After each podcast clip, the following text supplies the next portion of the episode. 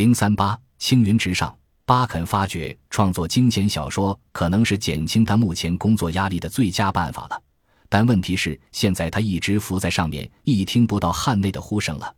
情报部门里连一般的争吵也没有，而有的大都是名副其实的勾心斗角。沉闷的权力走廊里，连一丝清新的空气也吹不进。巴肯的工作直接由首相劳埃德·乔治负责，但他现在难以与首相取得联系。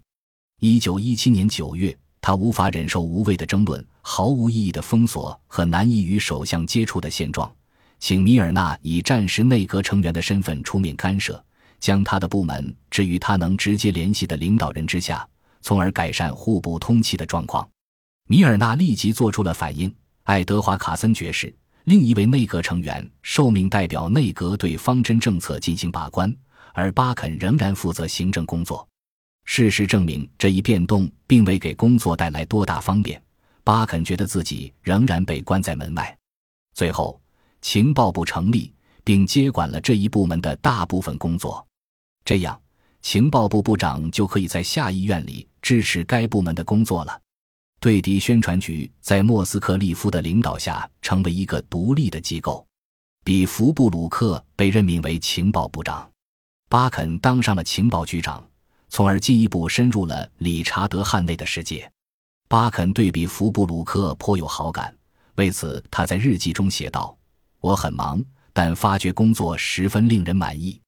比福布鲁克非常坦率，而且好学。总之，我的日子比去年过得自在多了，因为我现在得到了许多帮助。原先当宣传局长时，巴肯不是一个一直受人欢迎的人。”尤其是常常遭到反动报纸的攻击，宣传一词在许多人眼里还是说谎的同义词。他花了很大力气，试图说清楚宣传工作的重要意义。巴肯确实想把英国的国情以及战况告诉美国、被统治国、中立国和本国人民。他采取一切可能的手段，包括第一次委托军队画家赴前线写生和派遣摄制组。拍摄战斗场面等，然而新的工作充满诡诈。战后某年的一天，巴肯和他的儿子威廉在皇家咖啡馆共进午餐。蓦然，他停住了手中的刀叉，打量了一下四周，说道：“一些情景忽然重现在我脑海里，这地方使我回忆起一些十分有趣的往事。我经常化名斯图尔特上尉，在咖啡馆楼上的一间房间里会见某些人。战争结束前。”作为情报局长，他的工作充满了神秘色彩。奈查尔维斯特透露，巴肯还是军情五处的新闻联络官，这一职务是军情五处处长弗农凯尔替他安排的。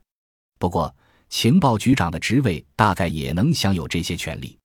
但珍妮特·亚当·史密斯认为，巴肯忙于行政工作和为他纳尔逊撰写《战争为史》，根本无暇参与具体的特工活动。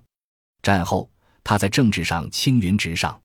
一九二七年至一九三五年，他是代表苏格兰大学的保守党议员；一九三三年至一九三四年是苏格兰教会的高级专员；一九三六年被封为荣誉爵士；一九三九年被封为埃尔斯菲尔德伊巴肯的家乡伊的守卫特维兹莫尔男爵。